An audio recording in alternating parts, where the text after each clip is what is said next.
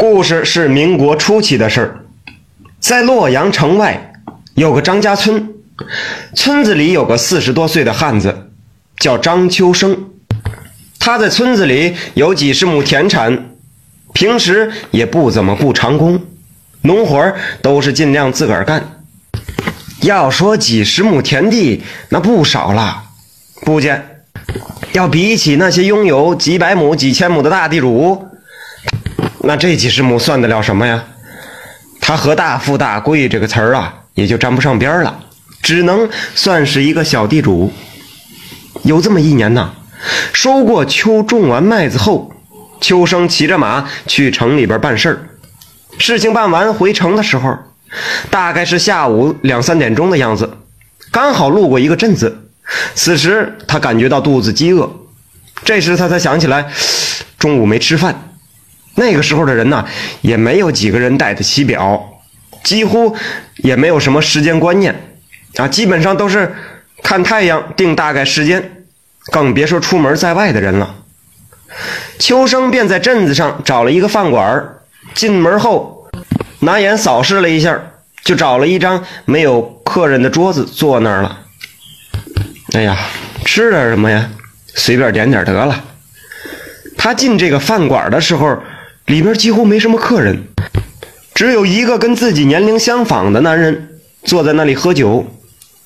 小二将饭给秋生端上来的时候，他正准备吃，那个原本正在喝酒的男人突然站起身来，走到秋生的这边。他说：“呃，一个人喝酒太没意思了，想找个伴儿一起喝。”看这个男人的样子啊，也没有什么恶意，也像一个出门在外的人。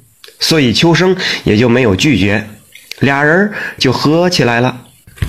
俩人是一边喝一边说，话越说越多，酒呢也就越喝越多，越喝越觉得投缘呢。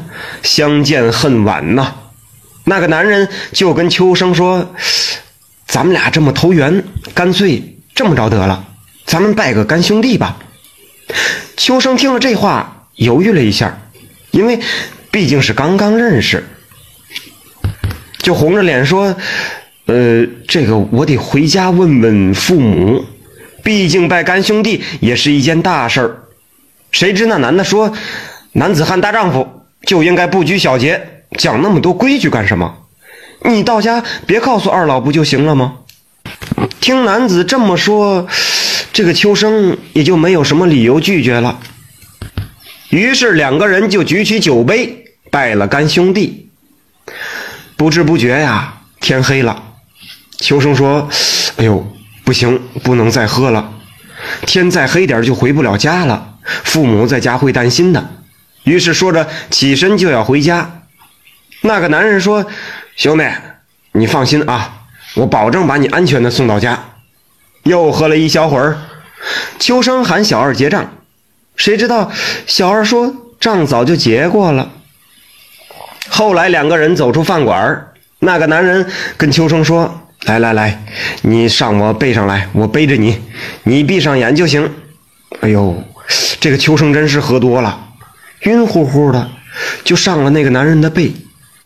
一闭眼就听见耳边的风呼呼的，跟骑着快马一样。不一会儿就到家了。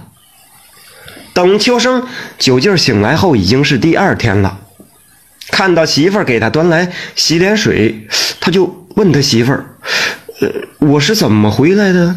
我的马呢？”嗯，秋生媳妇儿也纳闷啊。他回答说：“昨天晚上那么晚才回家，父母已经等不及，先睡下了。我是听到了敲门声才知道你回来了。不是你自己把马拴进马圈的吗？”秋生摸了摸脑袋，有点糊涂了。啊，真是丈二和尚摸不着头脑。不过和那个男人喝酒结拜，倒是记得很清楚。从此以后啊，那个男人经常来找秋生玩。有的时候啊，秋生在庄稼地里干活，也被他请去玩了。一玩就是一个多月，也不回来。由于结拜的事儿没和家人商量。秋生只是和父母说，那个男的是在临县开大药房的，好大的门面呢，治病救人。到了后来呀，村子里的人见秋生经常和那个男人外出，时间长了，问的人也就多了。秋生便将自己和那个男人结拜的事儿说了出来。可是村里人却说，秋生拜的干兄弟是个狐仙，怂恿他去掀那个男人的大褂。因为据说狐狸变化成人之后可以，但是这个尾巴却变不了。开始秋生还不同意呢，后来就有这么一次，那个男人就又来找秋生了。不知怎么的，秋生突然当着很多人的面掀起了那个男人的大褂。果然有一个大尾巴，很多人都看见了。那个男人一下子就生气了，跟秋生说：“从此以后，你我一刀两断，因为你已经变了，被别人教坏了。你记住，你的后人没有福。”话说完，那个男人就走了，再也没有来过。是一直到秋生去世的时候。前来吊祭的人中，突然出现了一个这么奇怪的人，戴着礼帽，穿着大褂脸是古铜色的，家里人也都知道是狐仙来了。从那以后，就彻彻底底的断了联系。感谢您的收听，想继续收听下一集的，那就点个关注吧。